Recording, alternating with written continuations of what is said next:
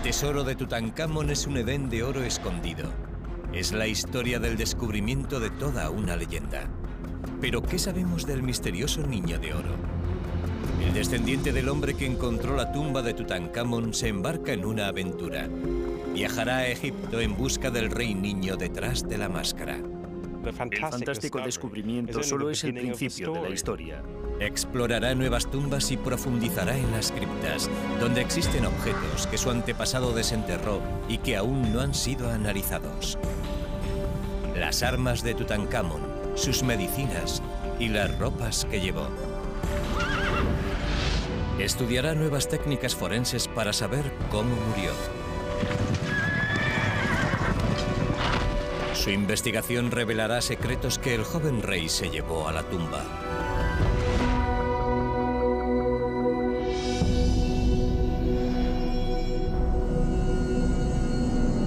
Tutankamón, los secretos del rey niño. Actualmente los tesoros de Tutankamón son famosos en todo el mundo, pero su figura siempre ha estado rodeada de misterios. Un simple chico proclamado rey a los nueve años que falleció a los 19. Eclipsado por los grandes faraones que le precedieron y le sucedieron. Su historia ha sido un misterio desde que los antiguos documentos fueran destruidos en el pasado. Durante más de 3.000 años, Tutankamón ha permanecido en el olvido, aquí, en la tumba tradicional de los faraones en el Valle de los Reyes, en Egipto. Hasta que en noviembre de 1922, el arqueólogo Howard Carter y su adinerado mecenas, el conde de Carnarvon, consiguieron el hallazgo más importante del siglo. Encontraron un tesoro que superaba sus expectativas. Encontraron 5.400 objetos, muchos de ellos bañados en oro puro. Los egipcios de la era de Tutankamón bañaban los objetos en oro para que duraran toda la eternidad. Los llamaban la carne de los dioses.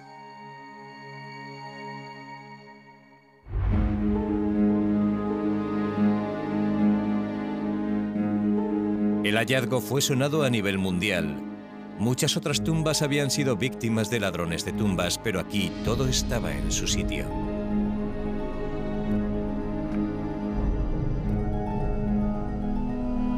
Lord Carnarvon había desenterrado no solo tesoros incalculables, todo lo que Tutankamón creía necesitar en su próxima vida estaba en su tumba. El descubrimiento de Carnarvon supuso una carrera entre los egiptólogos para descubrir las numerosas incógnitas sobre el joven rey.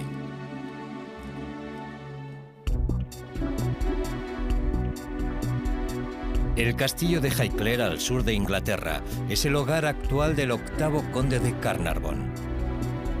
Su bisabuelo, el quinto conde, gastó parte de su fortuna familiar para buscar la tumba de Tutankamón durante siete años. Los recuerdos de la saga familiar revelan que su triunfo fue seguido de una muerte misteriosa. Hay algunas teorías que dicen que desenterrar a un faraón puede ocasionar una maldición. Esta es la cuchilla de mi bisabuelo, la que le causó la muerte. Le había picado un mosquito y cuando se estaba afeitando en el Hotel Palace, no se dio cuenta de que le había picado aquí. Pasó la cuchilla y se introdujo la bacteria. El conde murió por envenenamiento en sangre. Antes de que los tesoros fueran examinados, el hombre que descubrió la tumba de Tutankamón estaba muerto. Una víctima, dicen algunos, de la maldición de los faraones.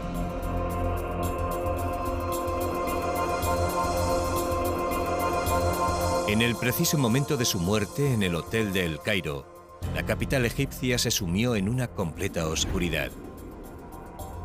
¿Fue un simple apagón o algo más siniestro? Justo aquí, en Highclere, a la misma hora, su querida perra Susie murió de repente. Después de un largo aullido, murió. Por lo que, sí, Pasaron algunas cosas espeluznantes cuando mi bisabuelo murió.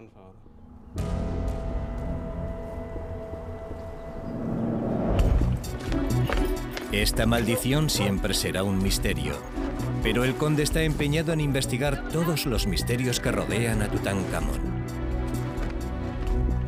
Hay mucho más que aprender.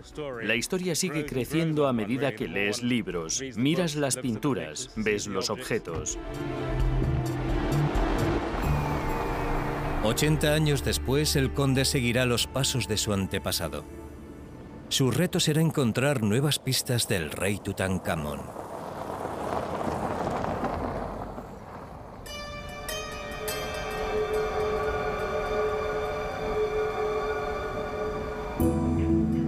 El conde se centrará en el recorrido arqueológico por Egipto, así como en las bóvedas del Museo de El Cairo.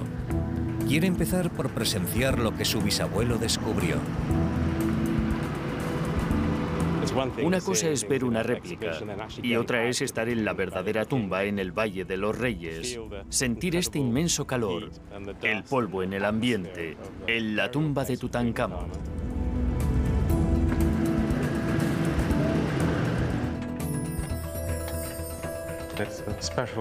Para un miembro de la familia, poder llegar a verlo después de tantos años es algo especial.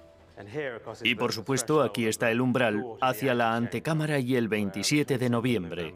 Carter y mi bisabuelo, Carnarvon, estuvieron aquí, de pie, con un cincel. Hicieron un agujero en la puerta. Carter miró a través de él.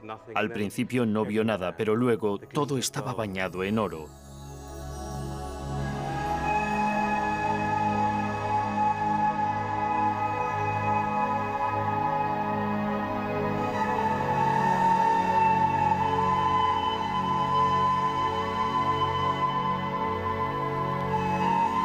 Envergadura del descubrimiento fue desmesurada, pero aquí había algo más que oro. Dentro de la tumba había objetos que se pasaron por alto en su momento y que ahora se están analizando, proporcionando una imagen más clara del joven rey. Una imagen que discrepa mucho de lo que siempre hemos pensado de Tutankamón.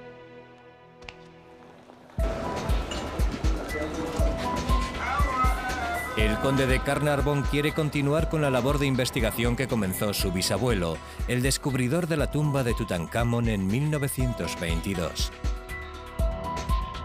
Murió antes de que todos los objetos llegaran incluso a ser catalogados, antes de que se comenzara a crear un perfil serio del niño que en su día poseyó estos tesoros.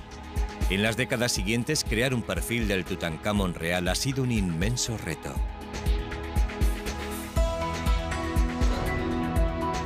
Muchos expertos catalogan al joven rey como un personaje menor en la larga historia de Egipto.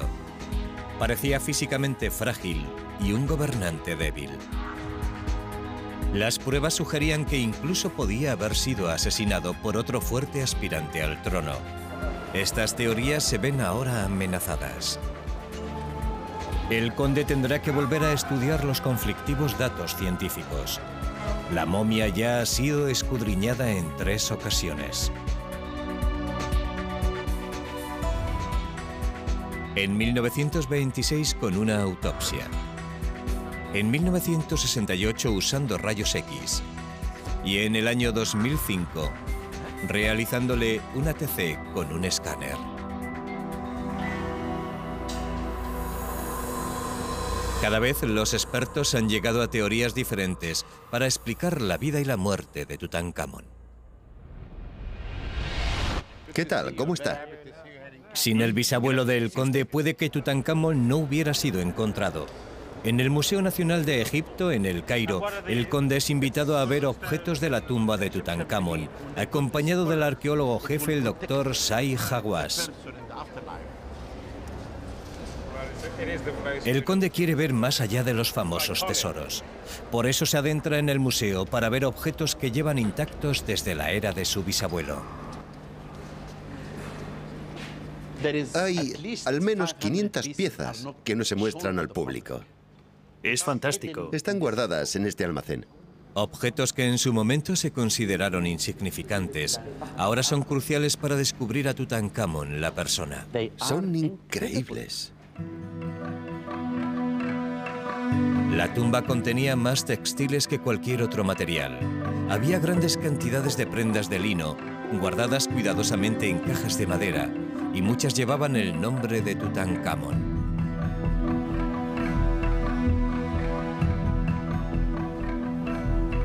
Ahora están siendo analizadas por los mejores expertos en textiles antiguos en el Centro de Investigación de los Países Bajos. Después de 3.500 años, las prendas son tan frágiles que no se pueden tocar. Pero los expertos han creado réplicas exactas para averiguar cómo se llevaban puestas. Además, midiendo cada prenda, por primera vez pueden verificar la silueta del rey Tutankamón.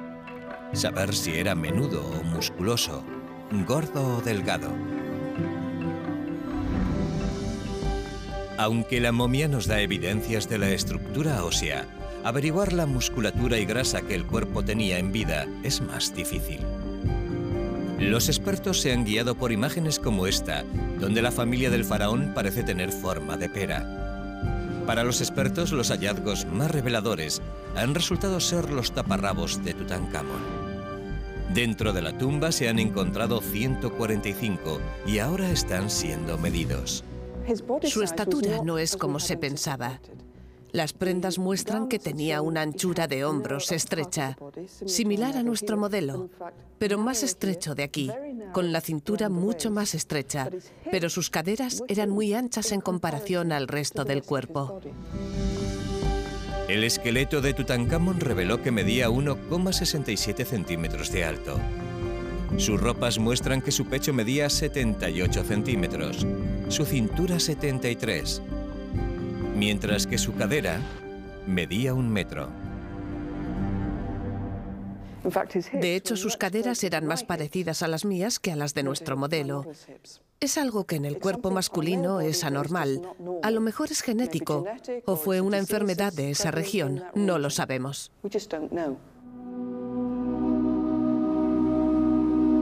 El estudio de las ropas demuestran que el faraón se parece más a sus esculturas y estatuas de lo que se pensaba. La teoría hasta ahora es que imágenes como estas podían tener un significado religioso. Quizás el faraón se veía a sí mismo como alguien mítico, en un cuerpo mitad de hombre y mitad de mujer. Pero la verdad parece ser más simple. Lo que decimos es que se observe bien, porque esto representa la realidad. Y ha sido toda una sorpresa para muchos, una especie de shock, y hay gente que aún no acepta del todo esta información. Tutankamón era el niño de oro, no alguien con un cuerpo bonito.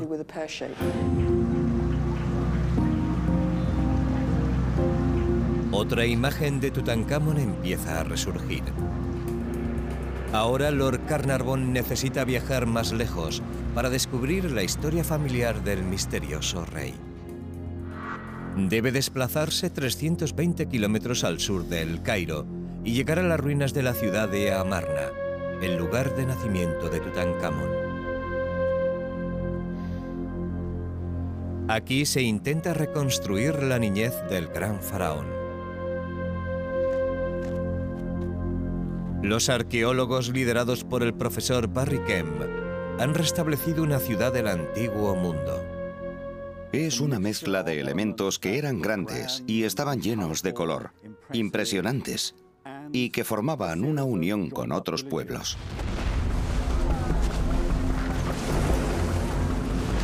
Tutankamón nació en una era turbulenta.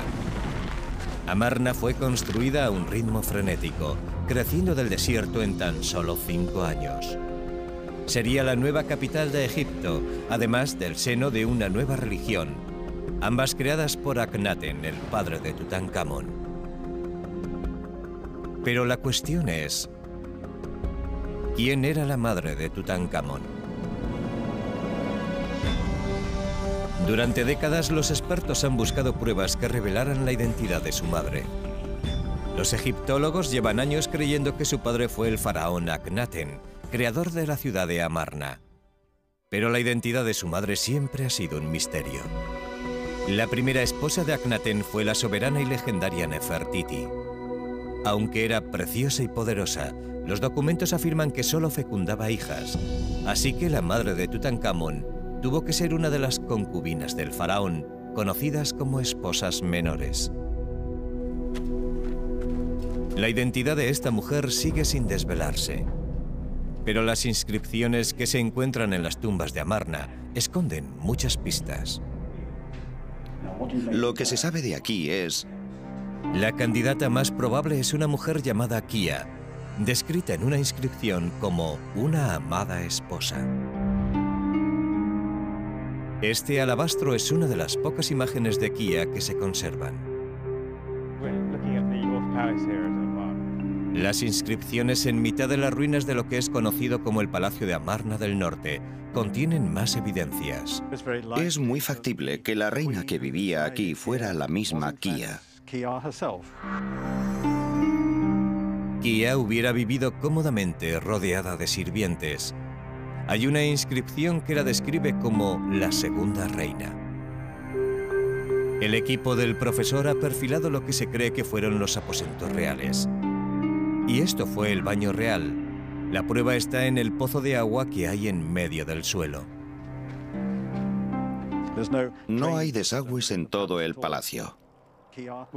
Kia simplemente se pondría aquí y alguien le iba echando el agua para lavarse. Cuando la ducha terminaba, el agua se quedaba estancada aquí y tenía que ser retirada poco a poco.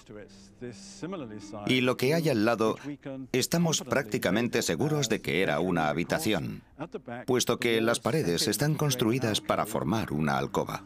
Las pistas indican que en esta cámara pudo haber comenzado la vida de Tutankamón. ¿Y el propio Akhenaten podría haber venido a visitarle aquí? ¿Puede que Tutankamón fuera concebido aquí? ¿Es una posibilidad? Sí, sí, es posible. E incluso podríamos decir que ella estuvo embarazada de Tutankamón aquí. Sí, si no fue en esta en concreto, sería en un lugar muy parecido a este.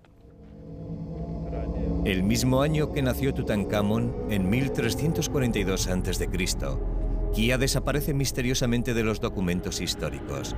Pero ¿por qué desaparecería sin más la madre del faraón?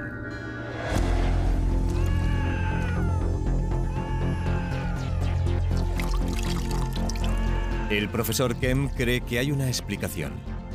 Sus expertos en los análisis de los grabados que apenas se conservan dentro de las tumbas reales de Amarna cuentan la historia de una muerte repentina.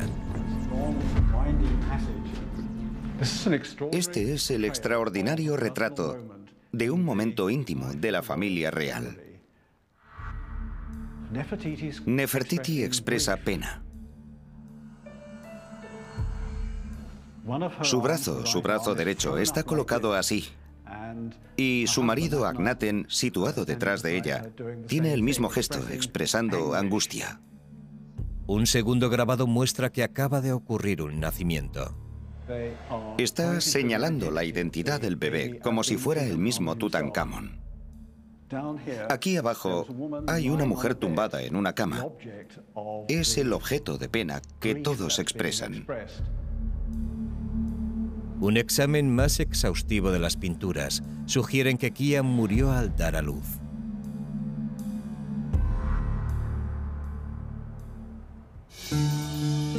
Si su madre murió tal y como sugieren las pinturas, ¿quién se hizo cargo de él?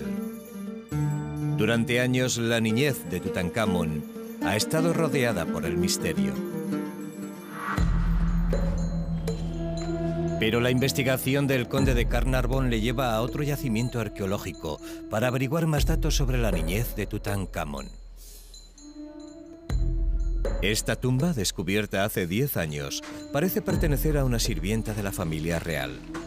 A medida que avanzan las investigaciones, el verdadero significado está a punto de salir a la luz. Este puede ser el descubrimiento más importante sobre la historia de Tutankamón. Esta vestimenta con la cobra simboliza al príncipe. Y estos jeroglíficos contienen la firma del propio Tutankamón. Miren lo que ocurre aquí. Una mujer sentada, que su nombre aparece en los jeroglíficos. Maya. Ella era la nodriza de Tutankamón. Una nodriza que puede ser su guardiana, su madre, puede ser... Su niñera. Niñera, puede ser cualquiera. Miren su mano. La posición de su mano hacia él indica amor y afecto. Es único. Creo que en ese sentido se puede ver que Tutankamón consideraba a Maya como su madre, la que le educó para ser rey.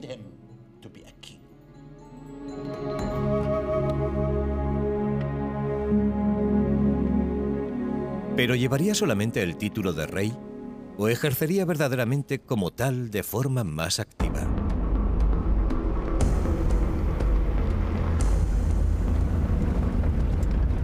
Las evidencias se encuentran a 300 kilómetros al sur de Amarna, en la ciudad de Tebas, hoy en día Luxor. Tras la muerte de Akhenaten, con tan solo nueve años Tutankamón fue proclamado faraón, la figura más poderosa del antiguo mundo. La nueva capital de Amarna fue abandonada. Tutankamón gobernaría desde Tebas, el antiguo centro del poder. La doctora Melinda Harwig está reevaluando este periodo de la vida de Tutankamón. Así que él obtiene el trono aquí con unos nueve o diez años, en una época de mucha turbulencia política, con muchos cambios. ¿Hasta qué punto gobernaba con tan solo diez años? Probablemente no mucho. Está claro que habría ciertas personas que eran los que llevaban el mando y se encargaban del Palacio Real, la administración y también la administración que influye al ejército militar de Egipto. Estas personas llevarían el control absoluto. Cuando tenía 10 años, Tutankamón fue esposado con su media hermana Ankesenemun, ya adolescente. ¿Hasta qué punto tuvo autoridad en este proceso? ¿Fue realmente por afecto o fue más bien por protocolo y deber más que otra cosa? Sería por protocolo y deber. Ella era mucho más mayor que él, así que supongo que él no tuvo mucho que decir. Seguramente serían las personas que llevaban el mando quienes decidieran este matrimonio tan particular.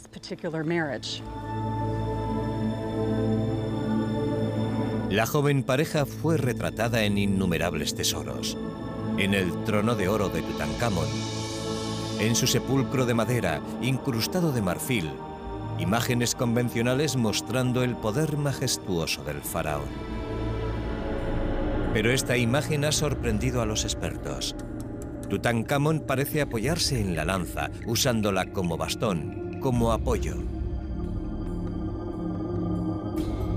Dentro de su tumba se encontraron 130 lanzas similares a la retratada. El doctor Robert Connolly fue parte del equipo que en 1968 sometió a Tutankamón a un estudio de rayos X.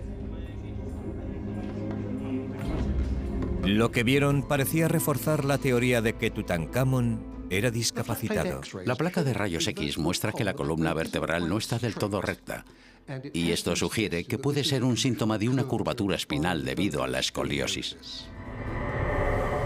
Esto significaría que al menos Tutankamón tendría dificultades para caminar, como se muestra en la pintura. Pero 40 años más tarde, existe una segunda opinión.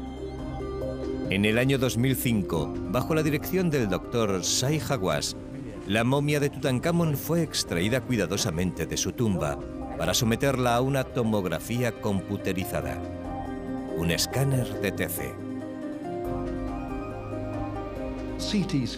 Una TC te facilita el más mínimo detalle.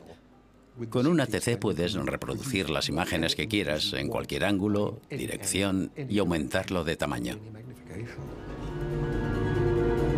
Observándolo en tres dimensiones, la conclusión fue clara y concisa. La anomalía fue causada simplemente por los embalsamadores que introdujeron a Tutankamón en su tumba hace 3.000 años. Si tuviera escoliosis debería tener alguna vértebra más afectada. Y no es así. Están bien formadas, son perfectas para un joven de su edad. Escoliosis no es. Las nuevas pruebas condujeron a los expertos a examinar las lanzas de la tumba de Tutankamón.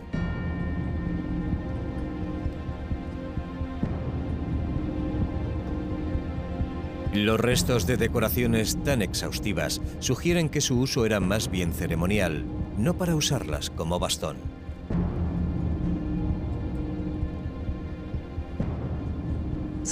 Los pentagramas y las lanzas eran muy tradicionales para los faraones. De hecho, así era como proclamaban su poder. Y en la tumba de Tutankamón se encontraron tantos ejemplares que incluso Carter pensó que podría haber sido un joven coleccionista. Pero no hay evidencias concluyentes que indiquen que el faraón tuviera una cojera u otros problemas físicos graves. Una vez que estudias estos objetos más detenidamente, comienzas a entender a Tutankamón como una persona que estaba rodeada por su familia. Y por eso esto es fascinante. Las nuevas pruebas sugieren que Tutankamón era un joven sano. Pero entonces, ¿por qué murió tan joven? El conde de Carnarvon intentará dar respuesta a la incógnita más difícil. ¿Qué o quién mató a Tutankamón. El Museo del Cairo es el almacén más importante de antigüedades egipcias. Solamente de Tutankamón contiene más de 500 objetos de su tumba. Algunos de estos tesoros descubiertos por el bisabuelo del conde han dado la vuelta al mundo. Otros se han quedado almacenados aquí durante décadas y ahora serán los objetos de nuestro estudio.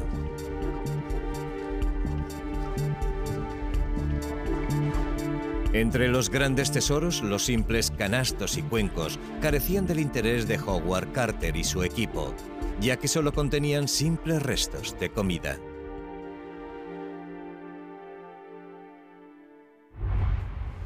Una profesora de la Universidad de Copenhague cree, sin embargo, que pueden aportar respuestas sobre la muerte de Tutankamón.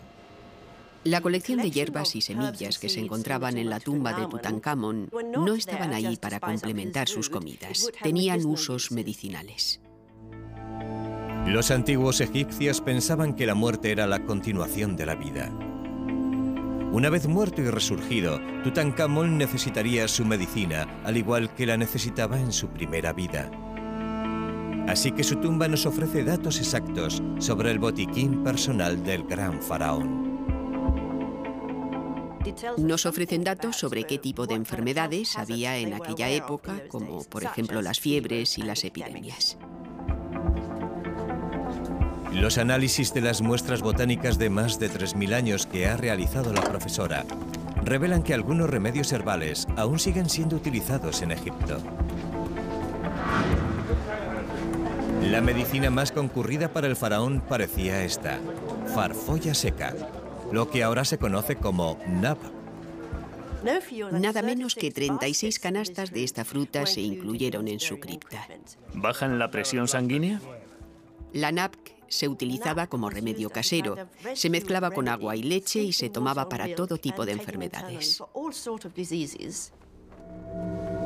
Los análisis muestran que Tutankamón viajó al otro mundo armado con grandes cantidades de cilantro. Para él no era un ingrediente culinario, sino una medicina vital. El cilantro se usaba contra los dolores de cabeza y cosas así, pero el hecho de que se usara para tratar la fiebre creo que es muy interesante, porque en la era en la que vivió Tutankamón hubo una epidemia por todo el este del Mediterráneo que acabó con la vida de mucha gente. ¿Fue Tutankamón víctima de una enfermedad? ¿Por eso se encontraron tantas medicinas en su tumba? Un diagnóstico firme después de 3.500 años no es del todo imposible si se usan los métodos adecuados.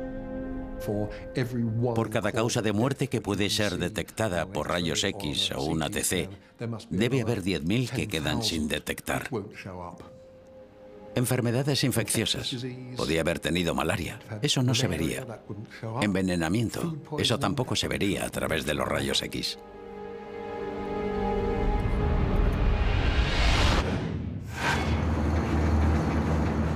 Para el conde de Carnarvon, la cuestión de si Tutankamón murió a causa de una enfermedad aún es un caso abierto. Han surgido muchas teorías desde que su bisabuelo descubrió la tumba en 1922. Se han utilizado las técnicas más avanzadas en el campo de la ciencia forense.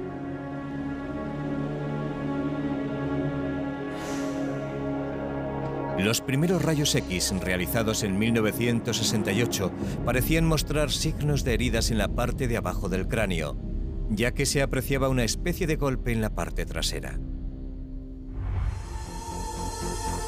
¿Fue Tutankamón asesinado? Su padre había hecho muchos enemigos. Puede que aprovecharan su oportunidad para llegar al poder antes de que el joven faraón se consolidara como tal.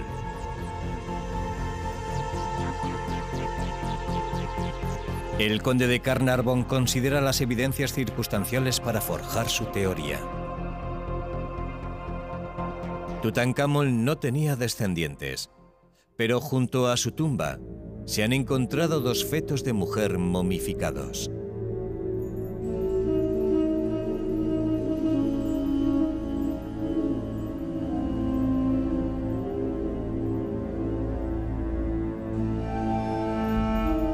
Uno tenía cinco meses de gestación y el otro un niño que había muerto al nacer. ¿Es eso una señal de que la familia real quería formar una familia? Un ambicioso rival debería conseguir el trono antes de que naciera un heredero varón.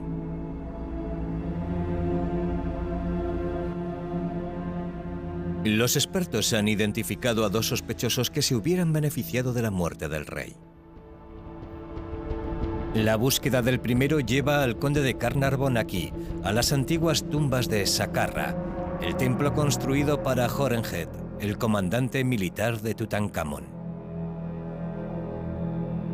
Aunque nació plebeyo, ascendió hasta el cargo más poderoso y se convirtió en faraón tras la muerte de Tutankamón. Ahí podemos ver a Horemheb como faraón. Tiene todos los símbolos reales como la cara de cobra, y en su mano derecha se puede ver el largo bastón. ¿Era el símbolo de la realeza? Sí, todos los faraones tenían un bastón como este. Los expertos se preguntan por qué Horemheb recorrió tanta distancia para reemplazar el nombre de Tutankamón por el suyo. Aquí se lee su nombre, Horemheb. ¿El halcón es el símbolo para Hor? Sí, Horemheb. Cuando Horemheb asciende al trono, está muy claro que quiere borrar la memoria de Tutankamón y lo hace escribiendo su nombre por encima del de Tutankamón. Horemheb ordenó que todos los restos y las inscripciones de Tutankamón fueran eliminados. Y por eso, al repasar la lista de los reyes, no consta el nombre de Tutankamón. Horemheb le elimina prácticamente de la historia. También existen sospechas del primer ministro de Tutankamón, Ay. Intentó hacerse con el poder inmediatamente después de la muerte del faraón, casándose con su viuda y reclamando la tumba real para él cuando estaba destinada a Tutankamón. ¿Estuvo Ay implicado en la muerte de Tutankamón? Las pruebas circunstanciales apuntan a que fue un asesinato, pero la nueva tecnología nos permite examinar más detenidamente las evidencias físicas. Cuando el cuerpo de Tutankamón se colocó en el escáner para una TC, los responsables de sus rayos X tuvieron que reconsiderar su teoría. El escáner reveló que la aparente herida en su cráneo solo era una distorsión de la imagen causada por un pequeño pero importante error.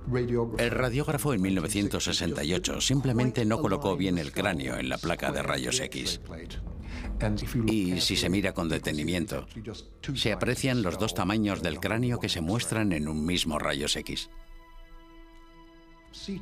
La TC ha mostrado con detalle que el cráneo de Tutankamón es perfectamente normal. No hay evidencia alguna de heridas. La TC ha resuelto el misterio, pero cuestiones cruciales que involucran al cuerpo aún no han sido resueltas.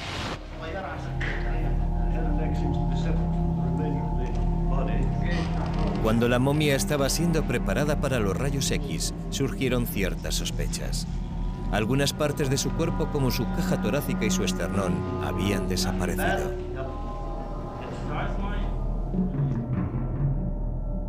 El último examen del cuerpo solo aumentó el misterio.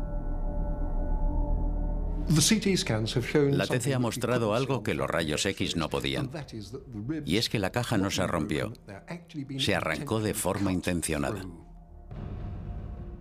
No sabemos exactamente por qué, pero alguien durante estos años le ha quitado la caja torácica. Un equipo incluyendo al egiptólogo la doctora Salima Ikran quieren descubrir quién lo hizo y por qué, realizando un estudio detallado de los archivos forenses de los últimos 80 años.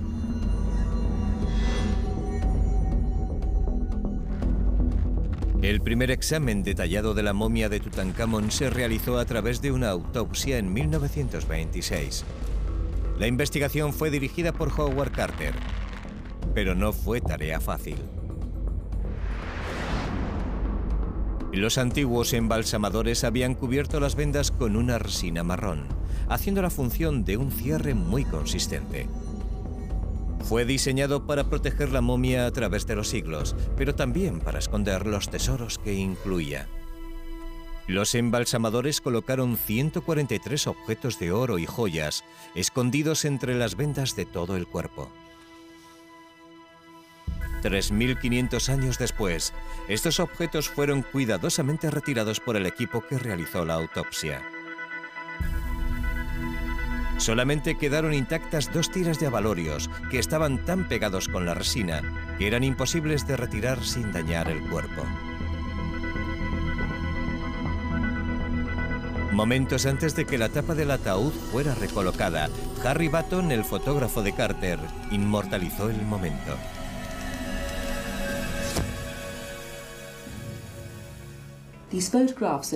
Las fotografías que tomó Batton son fabulosas porque se ve el cuerpo de la momia al completo y muestra lo que Carter dejó en la tumba. Se aprecia un ancho y grande collar con muchos abalorios. También se aprecia una especie de collar en el pecho y se ve muy muy claramente que las costillas están intactas. También tiene el pene en su sitio. Se ve muy claramente que la momia está perfectamente colocada en una bandeja de arena.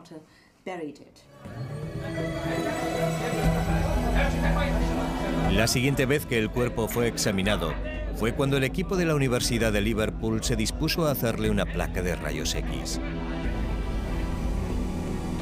Pero las costillas y otras partes del cuerpo habían desaparecido. La clavícula y de hecho toda la caja torácica ha desaparecido y el pene parece haberse extraviado. Así que muchas cosas que Carter dejó en la tumba de Tutankamón ya no estaban en 1968.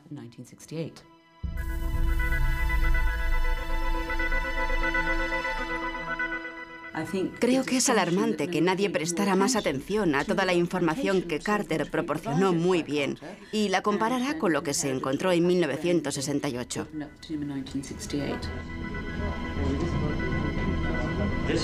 ¿Será Tutankamón una víctima de los ladrones de tumbas del siglo XX?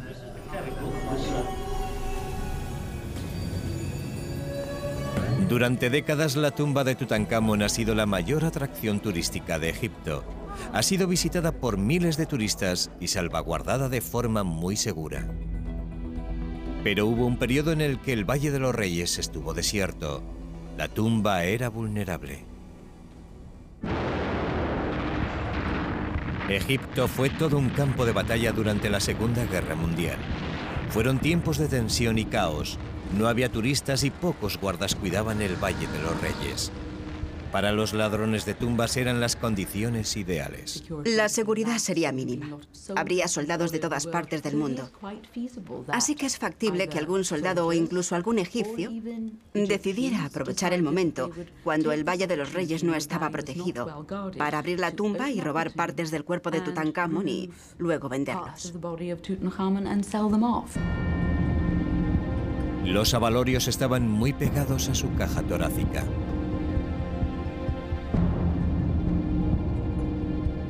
Para conseguir las joyas, los ladrones tuvieron que arrancarle las costillas, un corte similar al que se aprecia en la TC. Pero los ladrones también se llevaron algo irreemplazable. Tutankamón fue momificado con su pene erecto, y eso puede llegar a ser algo a tener en cuenta. Así que lo que esperas de unos soldados que encuentran eso es que digan, vaya, vamos a llevarnos esto también. Incluso la gente del lugar podría haberlo usado para investigar una fórmula similar a la actual Viagra, porque eso es algo que se hacía en el pasado. Así que se robó en la tumba, pero de forma algo desagradable. Los investigadores han resuelto un misterio de 40 años. Pero la verdadera razón de su muerte sigue sin resolverse. La TC mostró que Tutankamón tenía una fractura en la pierna, justo encima de la rodilla. Pero es una fractura que tuvo lugar después de su muerte o una herida que ocurrió en vida. ¿Cómo podría haber pasado?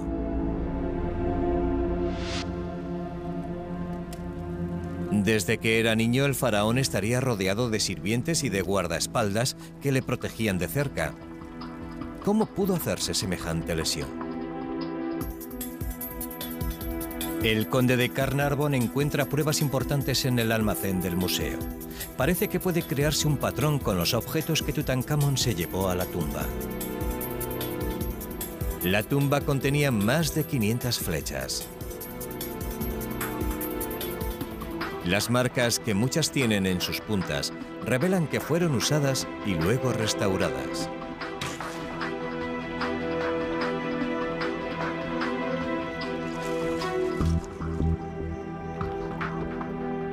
Tutankamón aparece inmortalizado cazando desde su carruaje. Así que existen pruebas de que estos artefactos fueron usados por Tutankamón. En sus expediciones de caza hubiera necesitado esto, una cama plegable. Creo que esta en concreto perteneció a Tutankamón por el tamaño. Fíjese en la largura. No era un niño pequeño, pero tampoco un hombre formado, así que es perfecta. Sí, era para Tutankamón, concretamente para él. Y si observa esta parte, verá que ha sido usada.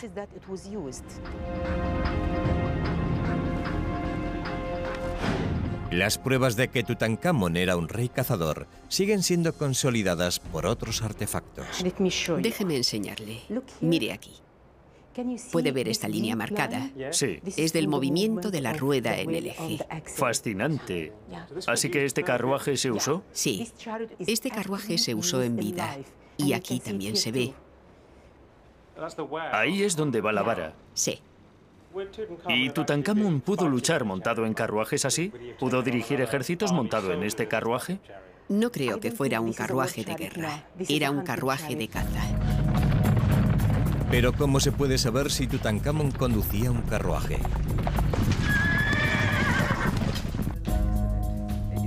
Las evidencias surgen de una fuente impensable, las ropas que se descubrieron en su tumba.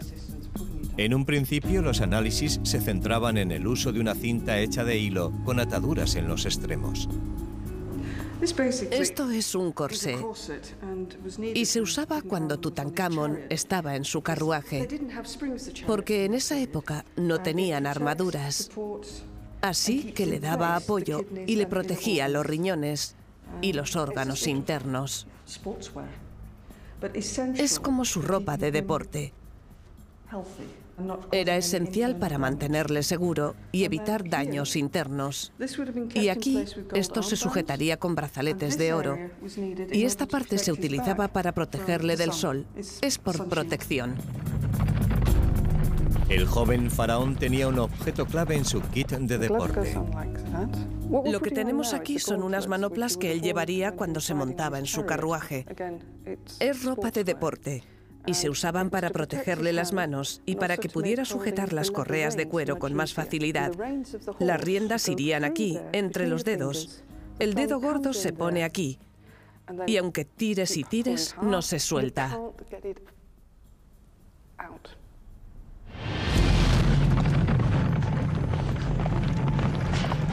Hoy en día son deportes de riesgo, extremadamente peligrosos y para Tutankamón fueron fatales. Las pruebas demuestran que Tutankamón era un amante del deporte y que conducía su carruaje para cazar por el desierto. La TC mostraba que su pierna estaba fracturada. ¿Cómo podría haber pasado? Esos carros podían llegar a alcanzar hasta 40 kilómetros por hora, más en superficies planas. Si el carro se vuelca a esa velocidad, podría causar fracturas de índoles muy serias.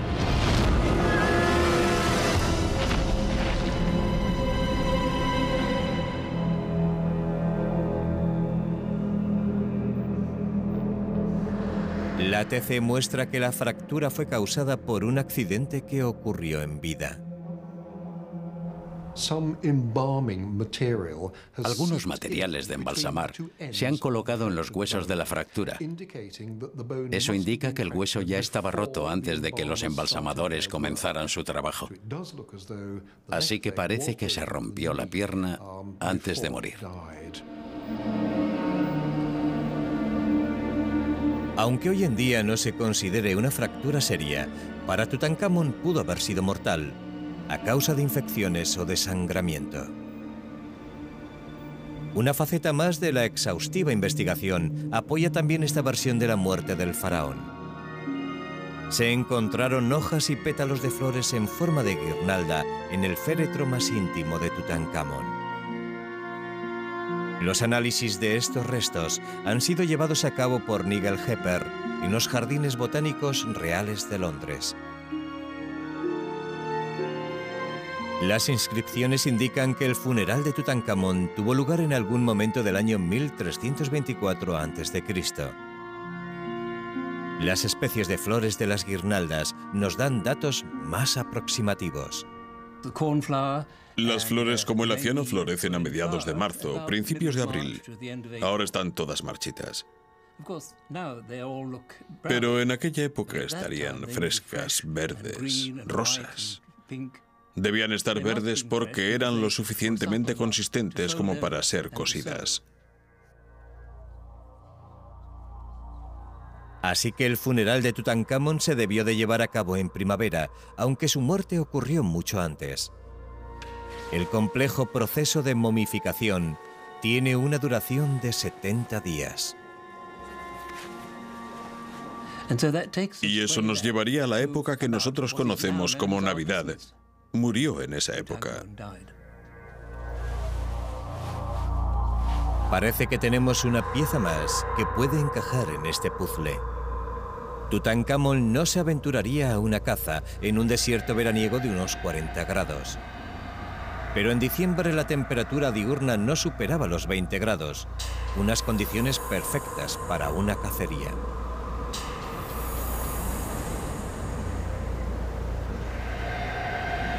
Los arqueólogos que han liderado el estudio de la TC afirman que hay pruebas convincentes que explican la muerte del faraón. No fue asesinado como mucha gente piensa. Tuvo un accidente mientras cazaba en el desierto. Se cayó del carruaje y se rompió la pierna. Así es como yo creo que murió.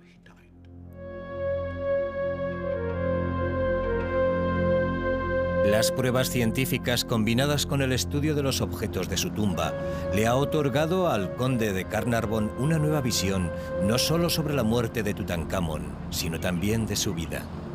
Ha descubierto a la persona que resulta ser muy diferente a lo que él había imaginado. La principal percepción que ha cambiado es que resultó ser un joven más activo de lo que yo pensaba. Pensé que sería un niño súper protegido, pero ahora creo que salía y tomó parte en las actividades durante su corta vida. El bisabuelo del conde de Carnarvon murió antes de poder ver la máscara de oro de Tutankamón. El conde ha visto y ha aprendido más de lo que su bisabuelo pudo hacer en su momento.